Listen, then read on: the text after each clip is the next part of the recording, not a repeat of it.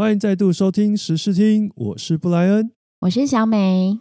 今天呢是四月十四号，那上个礼拜呢，很感谢各位听众为我们时事听呢缔造了这个开台以来呃最高的一个点击的一个收听效果。我们马上就变成了众议院的大红牌，哦耶！当明星的感觉真好，我们两个在群组里面还蛮有面子的，就是一个很嚣张、横着走路的感觉。对对对，不过呢，我们不会因此而自满，之后呢还是会努力的做节目的。真的非常谢谢大家这么喜欢我们啦，因为我们本来以为说做一个讲时事的节目是没有人要听的。对，不过从后台数据来看，其实我们节目还蛮有收听的一个人气的，很感谢大家。那除此之外呢，除了很谢谢大家，如果也喜欢我们节目的人，可以到我们的呃资讯栏下方呢，可以抖内给我们。哎，真的啦，就是最近我知道大家可能都有很多捐款的需求，那没有关系，我觉得你捐款也是照捐，但是如果你喜欢我们的节目，就一点点懂，那也可以让我们开心。就就是一个红包场挂红包的概念。那你们要记得留言的时候指明是十四厅的 布莱美，就是 小美跟布莱恩。哦，那个哦，对啦，但是指明蛮重要的，不然我们可能就收不到了。觉得很喜欢我们的节目的话，真的可以 donate 我们一下。天哪，我觉得不能再讲了，再讲人家就转台了。对，那工商时间结束呢，要进入我们正题了。这个礼拜呢。呃，除了台铁的事情持续在发烧之外，其实呃有几件比较特别的新闻，我们想要在这里跟大家分享。那第一个呢，就是我们的中华民国国民党籍立委叶玉兰，国民党加一，国民党加一。那这位立委呢，他是以不分区的一个排名进去我们立法院，然后上任之后呢，有很多。各式各样不同的新闻发生。那去年比较有名的就是他用气炸锅去炸这个口罩。口罩，对。那这个礼拜呢，他又发生了什么样的事情呢？那因为我们台铁发生事故嘛，那我们的大立委叶玉兰呢，他就提出了一个惊人的建议。哦，什么样的建议呢？很猛吗？某种程度上，我觉得他的建议没有太大的错误。可是呢，因为他在这个时机点提出来。我觉得有一点像是小朋友在跟大人吵着要糖吃。我想起来了，他是不是说要把那个就是台铁泰鲁格号失事最严重那一节车厢拖到那个以前的成立博物馆？Sorry，我真的忘记他现在叫什么了。就是二二八和平纪念公园嘛？对，它里面有个博物馆嘛？嗯，就是那边有放一个台湾第一个火车头嘛？他想要把这两个并存。他原文应该不是这样说的。那他原本是讲什么？好像就是说要做一个什么灾难的警示啊，然后因为在那边可以让五院院长啊、总统、副总统常常看到啊，类似是好像就是给你一个教训，让你天天出出入入都可以看的那种感觉。就是让后世的官员，不管是哪一党上任，都要记得这件事是惨痛的教训。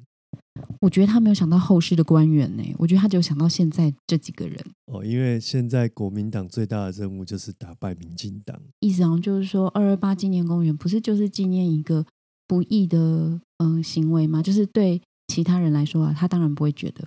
所以他就觉得说，那这就是一件不易的事情啊，所以就把它放到二二八公园差不多。国民党曾经犯过这样的错，那现在民进党犯了这样的一个错，把它两个并存放在一起，搓在一起做撒尿牛丸。从他的那个论述来说是的，但他会觉得说，哦，就是你们说二二八公园是一个纪念你们所谓的不易的事件的地方，所以呢，不易的事件全部把它搓在一起。对。这个我们认为是不易的事件，所以我们就把它搓在一起，然后就可以全部都放在二二八里面了。他并没有去强调那个第一个火车头啊什么这种具有一个历史水准的说法啦，或者是他说了，但我没看到。所以我在某种程度上提高了他的层次。对啊，因为嗯，当然啦，如果我有说错，也欢迎大家纠正。可是我自己在看新闻的时候，是只有看到他强调。就是要给大家一个警训、教训，类似这种说法。可是，其实我觉得，就我对叶玉兰的观察，她没有那么的阴谋论吗？因为我那时候蛮生气的嘛。她没有那么坏，她其实只是笨。哦，因为我我嗯，我先讲一下我为什么觉得不高兴的原因，就是我觉得他有点想要去误导，嗯，二二八这件事情，然后他有点，呃，在我的定义上是，他有点想要，就像你说的，凑在一起做撒尿牛牛丸。比较在意这个事件的人来说，我觉得是有一点玷污吧。因嗯为我不是认为说这个纪念公园只能做纪念的事情，而是他在提到二二八事件跟呃用二二八纪念公园来做一个纪念的这个动作的时候，我认为他是非常嘲讽的，然后让我觉得很不尊重，所以我那时候蛮生气的。感觉起来其实叶玉兰是有一点坏，对不对？他想要把我是这样觉得啊我那种在一起。对，一开始我觉得你到底在干嘛，讲什么东西？可是我不知道哎、我对于叶玉兰的看法反而是站在笨这个角度哎、就是说他的整个的过去的发言，不管是那个气炸锅的口罩也好，或者是他代表一些受难家属出来讲话，其实就是他只是想要博版面，然后吵着要糖吃。那这一次他刚好是借着这个灾难来作为一个他跟政府要糖吃的一个借口。那至于什么意识形态上面啊，哦，把你戳在一起啊，他其实以他过去的发言至今，我都不认为他有这么高的一个呃的一个层次跟水准，可以想到这些事情。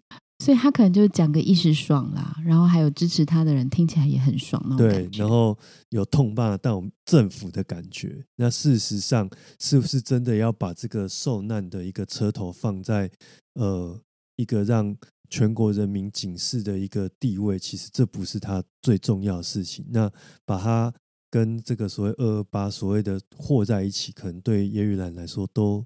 他可能没有办法想到这么高层次的事情。而且我都怀疑说他到底知不知道台北市的地理位置啊？你把那个车头啊，就整个拖到新公园啊，对不起，二二八随便啦，就是就拖到那个地方去。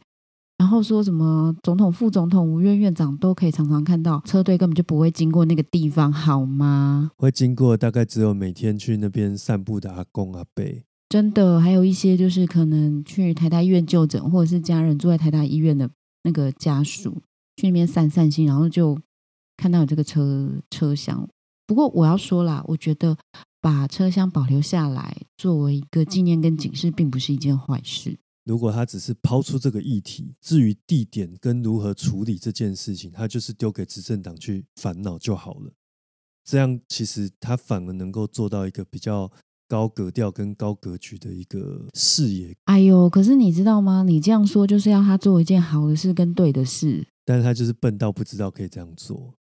我没说，他如果告是告你。没有，我我只是觉得说，如果就像你刚刚设想，就是说，哎，其实留下这个车厢对大家都是一个警示，毕竟这是一个真的很严重的事件，也很伤痛。那让大家提醒一下，可是他就是不能制止自己把后面那半段讲出来，而且还要再加上加油添醋什么惩罚，感觉很像在惩罚总统啊。然后或者是说，感觉就是把所有你认为不易，我认为不易，我们就加在一起做撒尿流丸，好事就变成坏事，而且这件事情你不觉得就很难再往下进行了吗？国民党团没有尽到他该作为一个党党团的功能，让这样奇怪的人跑到第一线上面，然后被大家嘲笑。对啊，啊就是一个反对党都做不好的概念呐、其实我真的希望国家的反对党可以再反对党一点。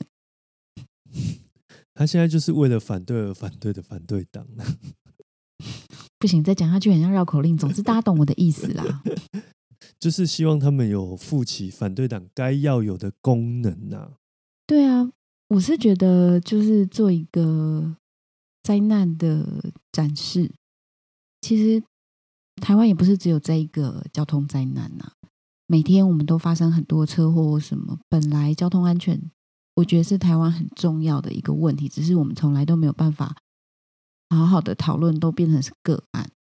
但是，反正就我说的嘛，如果按照你刚刚设想的，它就会变成一件一件好的事情跟对的事情。这种事情怎么可能发生在国民党身上？好吧，我们不要对他们有太多奢望跟期待。但是我们还是要谢谢叶立伟不然这个礼拜我们可能要讨论林依晨是不是真的有起来帮婆婆做早餐。Oh my god！我不想要讲这个，就跟我不想讨论福原爱是一样的。对啊，但这个礼拜的确也没有太大的新闻，大家都还在这个台铁的伤痛之中。嗯，然后就很多细节被挖出来，所以一直在讨论这些细节。好，那延续国民党的这个叶玉兰立委的事情呢，其实另外呃还有发生一件事情，就是我们的内政部有提出建议，国民党的党徽跟我们的国徽相似度是高达 百分之八十以上，是一般民众如果他没有仔细去分辨的话，是很容易误认的。所以呢，内政部就提出了建议，就是希望国民党可以更改他们的党徽。他如果只讲那个就是十二道光芒那边，好像几乎是一样，对吧？颜色跟配色，还有那个光芒那个部分，确实是蛮相似的。其实有时候不要说一般民众啊，就像我们这种有在稍微关注一些政治议题的，你熊熊给我看一下，我也有时候我也搞不太清楚啊。不太好分，因为就是对一般人来说，那个图像 真的非常类似。对，那内政部提出这样的一个建议，其实它并没有一个实质的 push 的动作，就是不管是在法定上也好，或者是行政的一个执行上也好，要求国民党这么做。可是呢，哦，我们的国民党是不是要先谢谢国民党？对，他呢就提出了另外一个呃，他要他的看法来针对民进党，他想要对民进党去问说，如果你不认同国旗跟国徽的话，那民进党其实只是要做政治操作以及转移焦点，更凸显了民进党执政的卑劣，无法以常人的心态理解。并且我觉得重点在后面哦，他就呛民进党，就说、你有种就改国徽啊，否则就好好的改革台铁。此时转移焦点是愧对国人，更是对不起这死伤的国人及哀伤的家属。他小，所以现在是怎样？就整个政府执政，二零二一年只能台铁，什么事都不能做了吗？没有，我觉得第一个是这管辖的范围本来两个部会就不一样啊，搞什么？对啊，一边是内政部嘛，一边是交通部啊，对啊，啊管辖政党的是内政部的工作嘛，交通部管辖的是台铁，还有这些其他的一些交通运输的一些业务嘛。而且是谁模糊焦点呢？人家在跟你讲国会党会，你在讲什么台铁？这就好像男女朋友，就是那个男生跟女生约会，然后女生迟到半小时不接手机，然后男生就跟他说：“哎，你干嘛迟到那么久不接手机？”女生就说：“谁叫你不戒烟呢哎，乍听还蛮有道理的哎。？”有道理个就是屁啦！你有一些缺点啊，你要你就不先改，然后就要改我的，对啊，问题是你那个缺点就是马上让大家没有办法继续约会下去啊。想要掉头赶快走了。对，我就在跟你讲 A，你就要扯到什么不是 B 哦，你就扯到了 F。哎，可是我觉得这个是国民党过去这几年让人既有的一种印象。哎，每当你质疑他某一项缺失的时候，他就会转头过来告诉你说：“哎，你看你自己有什么问题？”如果大家的目光都转移过去，那他后续的问题都不用处理了。就是转移大家的焦点嘛，而且他只要加油添醋的讲一些什么卑劣啊、不义啊，然后就可以模糊，就是哎，你你们那个党徽跟国徽真的是八七像好吗？就是他用一些形容词跟一些抽象的名词去包装这个烟雾弹，然后一不小心就过去了。而且内政部也没有强迫他改吧，因为我记得也不能强迫人家改，只是建议嘛。而且说起来，改党徽或国徽这种事情，它是已经牵涉到整个基本的精神跟价值了。老实说啦，认识民进党这么久，其实这一种比较偏的一个方式或是手段，他们这几年是越来越少用。的确，对而且如果要改国徽，也很复杂吧？到底要往哪个方向改？然后改了半天，啊，改国徽是能怎样？而且说起来，如果民进党要改国徽，早就在二零一六或二零二零年立委上任就可以改了，因为它是在法律的规范的范畴，根本不需要国民党立委的同意。而且这跟宪法什么都没有关系诶，它就是有一个自己的法。它的层级其实蛮低的，想改就可以改。其实啊，其实这不想改，因为它其实牵涉到不是法律的问题，它是精神层面的问题。他一旦说我要改这个国徽好了，这个国家又要开始对立了。对啊，国徽改国旗要不要改？你总不能说哦，那我那个满地红不用改，只要改那个青天白日那一块，那像话吗？那国歌要不要改？全部一起改改好尴尬哦。所以我觉得，就是讲回来，国民党的这个这种老老招啦，就是让我想到前一阵子不是新疆棉事件吗？嗯哼，哎啊，那个中国的这个外交部发言人不是跳出来就说，你们质疑我们新疆棉这个劳动怎么样的压迫什么的，你们怎么不想想十九世纪的时候，你们美国人如何对对待黑奴，如何就是让黑奴去采集这些棉花？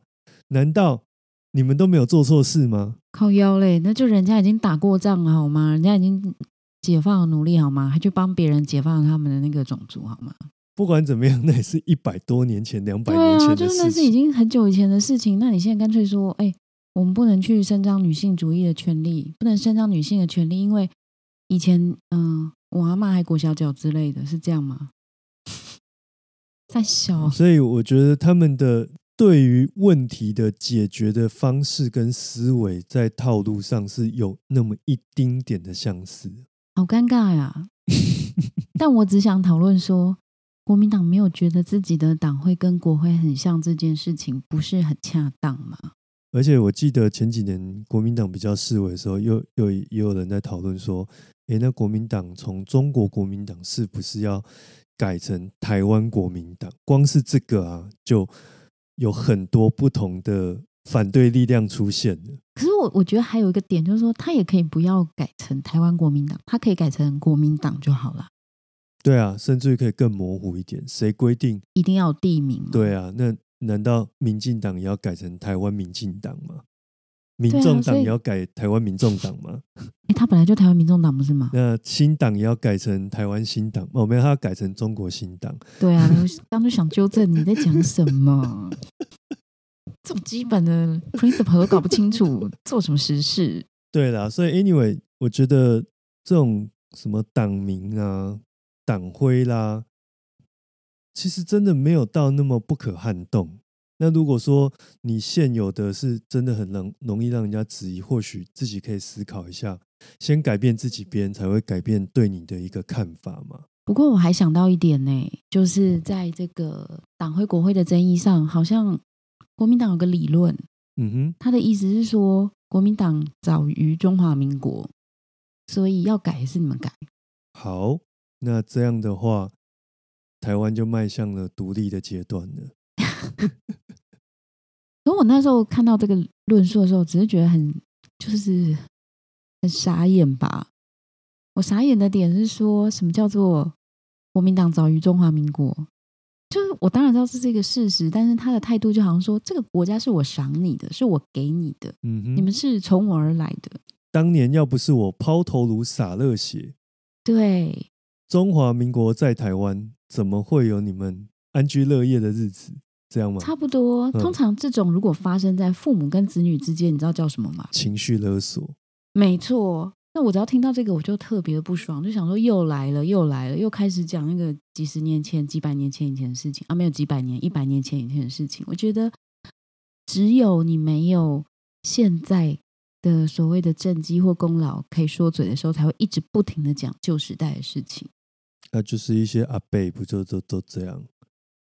少年呢，嗯我跟你讲，我伫你这个年会的时阵，我已经安诺安诺，没完没哦，了。好哦，就是这种感觉啊。我这边延伸讲一下，我以前这个在店头贩售一些呃音响器材的时候，我最常听到一些阿伯来这边，就是说：“我跟你说，你还没出生的时候，我已经在玩真空管了，我已经在玩什么了。”然后我就会回那些阿伯说：“哦，是哦，啊，这个你要不要买？没啦，我没得剩啊啦。”就是到底烦不烦？那到底，所以现在是怎样？那我开我开门就是要营业额嘛，不然我那边开店那干嘛？烦不烦啊？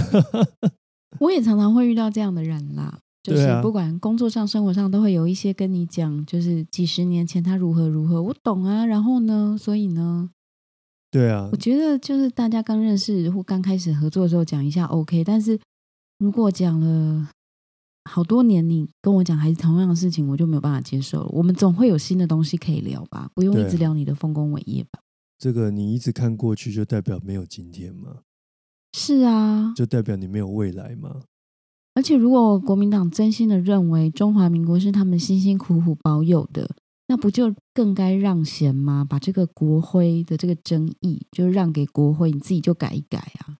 对啊，过去呢，因为一些历史的一些共业，所以呢，让你党国不分，但那也都是过去的事情了。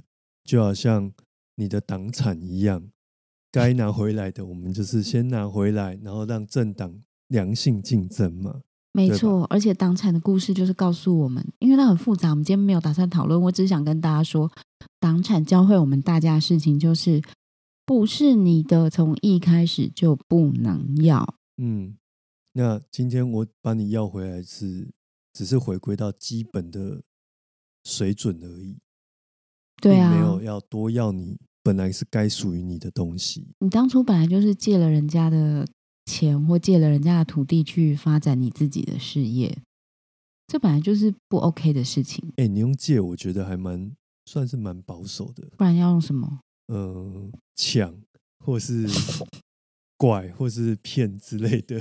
我觉得就是用糟糕，没有办法用比较不尖锐的字，我觉得有点像是 拿。好啦，给他们拿。OK，Anyway，、我们只是希望你拿回来而已，不是说要多拿。比如说你的这个巴德路的这个党部，原则上如果是你的，国家也不会把你拿走。对呀、对不对而且都已经给你这么多年，让你去搞一些奇怪的事情了。而且其实也变卖掉一些本来应该缴回的东西吧。是的，因为党产的事情拖了非常非常久。对，那其实我们刚刚讲到党产呢，就让我想到这个礼拜还有一件新闻有在讨论，就是关于两蒋的陵寝是否应该要移开。哦，哎，有人讨论这个话题了吗？对啊，这个就跟这个之前那个中正纪念堂是不是要把蒋中正的铜像移开那个自由广场里面的那个中正庙是一样的？啊，对啊，每次讨论到这个话题的时候，就会开始吵架。哎，那小美，我们刚刚在闲聊的时候啊，其实让我想到就是两蒋的陵寝，尤其是大溪这个地方，有一些比较特别的现象，不晓得你有没有去过？去过啊，虽然不太想承认我去过，呵呵。我自己是没有去过啦，可是因为之前在听台湾通勤第一品牌他们在讨论的时候，我有特别去 Google 那些照片，看起来是蛮后现代主义的。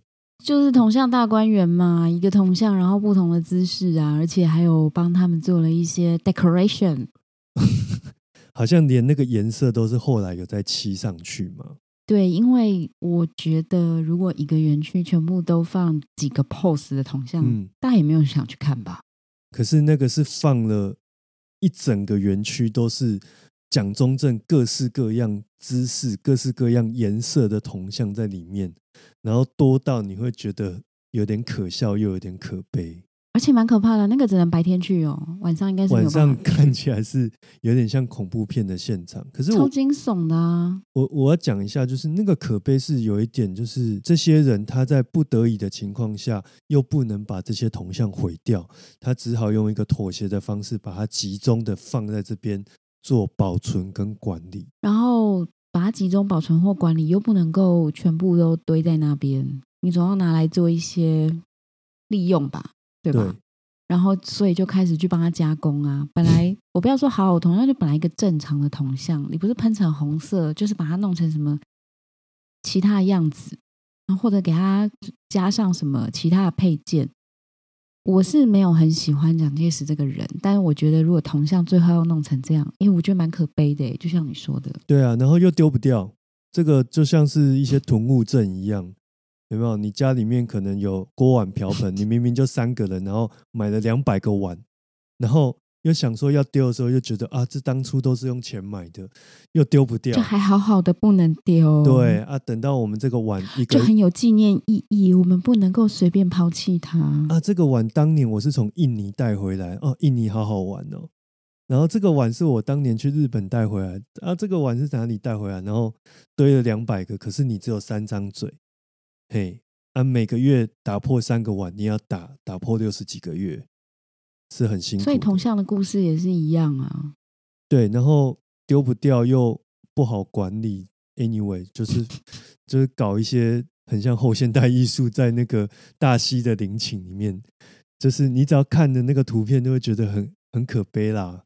其实我不知道蒋家的后代自己对于就是他阿公、阿祖的铜像放成这样子有什么感觉。而且其实像这样的一个铜像，好像不仅是台湾有过类似的经验，在美国好像也有前一阵子因为那个 BLM 事件有那个将军对啊，美国其实没有像台湾这样，就是一个人给他立这么多铜嗯像啊，因为美国很大嘛，然后而且他就是他没有一个人统治几十年这种事情。我我如果记错的话，请那个听众纠正。我记得是南北战争的时候，北方的格兰特将军，他后来当了总统，然后嗯我记得是他的铜像被推倒。但如果我记错，如果是李将军，也欢迎你们就是纠正我。总之，我那时候很感慨，就是借那个被推倒铜像的人，他在我的印象中，其实他在历史上是蛮正面的。当然，人都会有缺点嘛。可是最后就是在这个运动之中，他的铜像还是被推倒了。我就觉得，那干嘛要帮自己立铜像，或者要帮一个伟人立铜像了？你根本无法预测几年、几十年、上百年以后的事情啊。而且我觉得这个其实可以从两个角度来看呢、一个就是你讲的，一旦你有立东西之后，很容易因为整个政治的风向转变了，你就成为被攻击的目标，对不对？而且人就是没有完人呢、你怎么知道八十年之后被发现谁什么手稿写了什么见不得人的事？你怎么知道现在的德政过了五十年之后可能变成暴政？我我想要补充一下另外一个角度，就是说，如果说你真的做的事情好到大家真的很爱你的话，其实也不需要立铜像，因为你做的这个善事，或是说这样的一个德政，它已经在所有人民的生活当中存在了。就大家自动就会对记得你，而且会一直口耳相传的讨论你。对，那何必要立一个实体的东西在那边让大家敬仰或是膜拜呢？膜拜是只有在一些比较不文明的国家才会出现的一些情况。就是把政治人物偶像化这件事情嗯非常危险啊，因为偶像就表示你对他有不切实际的期待，嗯，好像某一个人上来人就是会就可以，犯错。好像某一个人上来就可以手指点一下，全全部的人都问题都不见了。事实上是，对啊，点一下就那个，算了，我不要讲好有攻击性哦。反正就是没有什么，你知道，没有什么天仙下凡呐、点一下就可以帮大家有钱又怎么样解决所有的问题。你知道我们以前在乐团里面，就是吹乐器，常被指挥骂骂一种问题。他说，如果你都不练乐器的话，再厉害的指挥上来，指挥棒点你一下，你还是不会吹啊。常被骂这个、欸，他意思是说我觉得，好有画面、哦。对你平常要好好的把你那一块拼图就是准备好，那指挥来只是把这一块拼图跟那一块拼图妥善的把它拼起来。那如果你连你自己那一块拼图你都不准备的话，那指挥要怎么拼呢？对啊，没错啊。哎，而且我我我想讲一个同向的事情。我小时候，嗯、蒋介石已经过世了嘛，但是我所念的每一个学校都有他的铜像。嗯然后在我还是一个小朋友的时候，那个时候总统是蒋经国，然后我就想说，哦，如果等到经国先生死掉的话，就会再有一个他的铜像。然后后来他真的过世了，然后我就想说，哎，那是不是要立他的铜像？那以后还要再立李登辉总统的铜像吗？没完没了。因为在嗯我当时成长那个氛围啊，就是全台湾到处不是蒋公铜像，诶，就还是蒋公铜像，因为国父的铜像非常的少啦。对然，后到处都是这些人的嗯、呃遗像啊或什么。我觉得现在回想那个时候，整个台湾就在一个长期带笑的氛围，你不觉得吗？诶这样讲会不会很过分？可是我觉得你把就是不管是国父遗像或者啊，我觉得挂国父遗像就算了。可是如果你到处挂那个蒋公遗像，其实很疯狂哎、对，现在想起来，其实那个画面是蛮恐怖的。对啊，在全国带校十几年呢。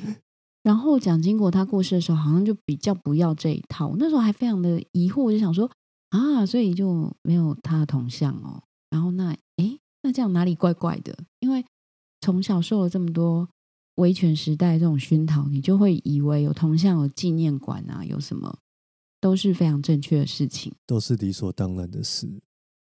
对可是你看才，然后我大大了以后就变成一个，你看从骨子里的反权威派。可是才短短三十年的时间，整个风向已经完全不一样的。没错，而且我觉得，因为我们有过这样的记忆吧，所以更应该要小心的处理关于把政治人物偶像化这件事情啦。嗯嗯嗯嗯嗯，没错。所以其实需不需要立个什么铜像或是什么蜡像，我真的觉得在现今的一个政治的思维或是社会的思维里面，这个是可以在打上一个问号的，因为我们票选出啊来这些政治人物，他们是要为这个国家、为人民服务，而不是我们要膜拜他们。这个是我们在整个社会的一个政治结构上面必须要思考清楚的事情。而且政治人物现在都有任期制，他任期到了就是要下台，他没选上下一任也是要下台，对啊，不像以前就是做到一辈子，做到你知道做到他死，这种事情不会再发生了。二十世纪的事情就留给二十世纪去处理吧。对，我觉得这个不会再发生。其实我要补充一下，我的意思是说，其实政治人物就是会常常的换，对嗯吧？不管怎么样，政党轮替的时候，你总是会换一次，或者是就算没政党轮替，也是会有一些官员的更换嘛。我们应该的习惯更迭是很正常的。对，而不是一个人要在那边做一辈子，然后做到他死，鞠躬尽瘁，我们再说哦，好棒棒。而且绝对不是某一个人上来，全国的事问题就会解决的。全国问题是有待于大家一起来解决。对啊，但是我自己会觉得，我们因为前面威权时代时间是比较长的，这个逻辑要去推广，还有赖各位听众大家的努力。因为在嗯听 podcast 的你们一定很年轻，而且我相信听 podcast 的朋友一定是对于思考是比较活络，比较愿意用头脑去想什么是比较好的，那什么样的问题是我们可以避免的。其实我现在有点担心，就是他们在想说：天哪，什么叫做到处都是蒋介石铜像的日子？这两个人是有多老啊？哎、其实我没有经历过，我只有在大溪，OK 啦，陵寝对，对我经历过，OK，怎么样？好了，我们今天 我要赶快。等一下，我还要讲一下，我还是要再补充一点，就是那边什么立铜像、立 flag 这种哦，其实你要想哦，未来大家连扫墓都懒得去了，现在告别式都可以线上参加了，大家还会觉得这种实体换一个顶 Coco 东西在那边很重要吗？因为我觉得以后这样立铜像是这样好了，就是做网页去要要去膜拜，自己点连接去就好了。就这样啦，然后没有人维护的时候，网站就自己就是数位化铜像，，对啊，就这样。数位化铜像。好，那我们今天节目呢，就在数位化铜像当中 好哦，要告一段落。那还是很谢谢上个礼拜的听众，以及一直以来支持我们的听众。对，谢谢各位听众。如果说我今天讲的地方，因为有些资料我没有查的很仔细啦，如果有哪边讲错的话，也欢迎你们来指正我们。那如果你们有指正或留言给我们的话，我们在下一次的节目都会把它念出来哦。好哦，我们要多增加一个这个念留言的一个服务啦。先不要这样讲，万一没有人留言就很糗。就是如果你有留的话，我们就可以把它念出来。我们就默默的下个礼拜就不讲话就好了。对，就跳过这对，件事。就跳过这一节就好。好啦，今天就节目到这边，我是布莱恩，我是小美我，们就下礼拜见，拜拜。拜拜。